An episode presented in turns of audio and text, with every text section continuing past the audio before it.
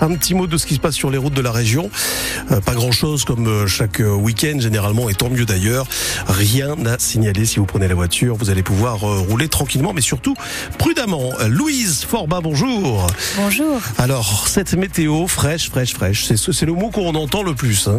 Oui, on le disait, il faut rouler prudemment parce qu'il y a attention au verglas. Ce mm. matin, les températures ont commencé à baisser dans le nord et le Pas-de-Calais. On attend des maximales entre 1 et 4 degrés aujourd'hui. Record de but euh, hier pour euh, le LOSC en Coupe de France de football. Les Lillois n'ont fait qu'une bouchée du club des Golden Lions de Martinique pour ses 32e de finale. Le score final était de 12 à 0. Les Dogs signent donc un record. C'est le plus large succès de leur histoire. Il faut dire que cinq divisions séparent les deux équipes et à la mi-temps, les Lillois menaient déjà 7-0 et ils ont respecté leurs, leurs adversaires en multipliant les actions. L'attaquant lillois et canadien Jonathan David est auteur d'un triplé et il est forcément fier de battre ce record et de commencer l'année avec autant de buts. Le coach nous avait dit à la mi-temps c'était quoi le record? Alors je pense que c'était une justice pour nous d'aller chercher en deuxième mi-temps.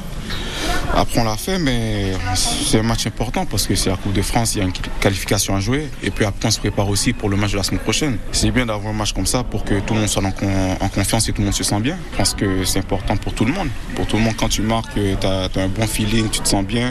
Et après, ça peut que aider l'équipe au final. C'est pas, c'est pas chaque jour qu'on peut, qu'on peut marquer autant de buts dans un match comme ça. Alors on essaie d'intégrer tout le monde pour que tout le monde prenne du plaisir. Le 0 ça t'est déjà arrivé dans ta carrière en tant que professionnel hein? En tant que professionnel, non.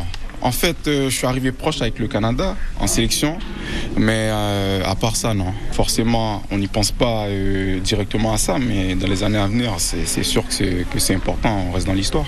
Des propos recueillis par Roman Porcon.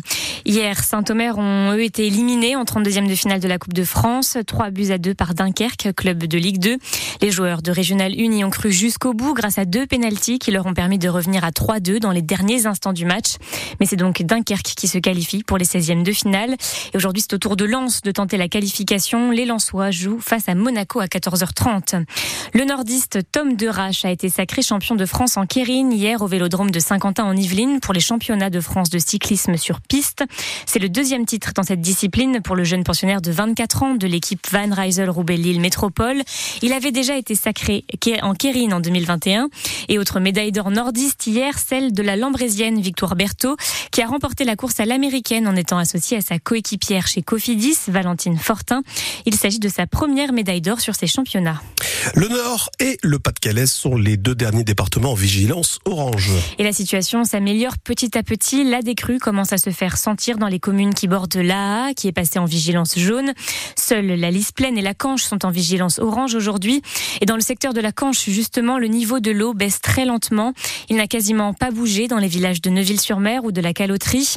Les méga-pompes qui peuvent aspirer jusqu'à 60 millions de mètres cubes d'eau par heure dans le Pas-de-Calais ne passent pas dans ces communes du Montreuil.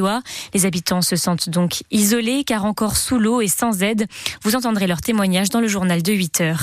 Dans le Nord, la commune de Bergue va donc recevoir 300 000 euros pour rénover son hôtel de ville. Cette somme lui est versée par le loto du patrimoine. L'hôtel de ville de Bergue fait partie des deux monuments du Nord-Pas-de-Calais qui vont être aidés par ce dispositif porté par la mission Stéphane Bern.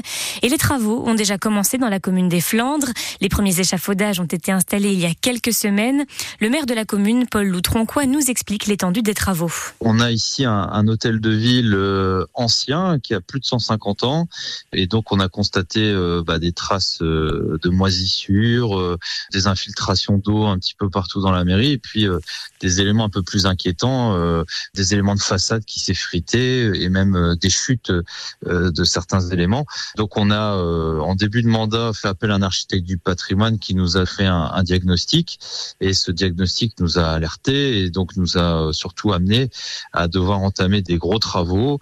Donc là, ce qu'on va faire, euh, c'est tout l'extérieur, donc euh, les façades plus la toiture, le clos couvert, et on reviendra dans quelques années sur les aménagements intérieurs, parce qu'il y a effectivement un danger hein, en termes de sécurité, et puis un, un enjeu aussi de préservation de nos archives. Donc il était évident pour nous que c'était notre responsabilité aussi devant l'histoire de devoir agir pour préserver ces trésors. Des propos recueillis par Hélène Fromanti. L'argent obtenu grâce au loto du patrimoine ne va servir qu'à la première phase des travaux, qui a été chiffrée à 2 millions d'euros au total. Pour la deuxième phase, pour la deuxième phase, qui devrait coûter 1 million d'euros, là aussi, la municipalité devrait chercher des subventions. Si vous êtes lillois et que vous ne savez pas quoi faire de votre sapin, sachez que la mairie de Lille a installé des points de collecte un peu partout dans la ville. Les sapins sont ensuite recyclés et transformés en copeaux de bois. La liste des lieux de collecte est à retrouver sur le site de la ville de Lille.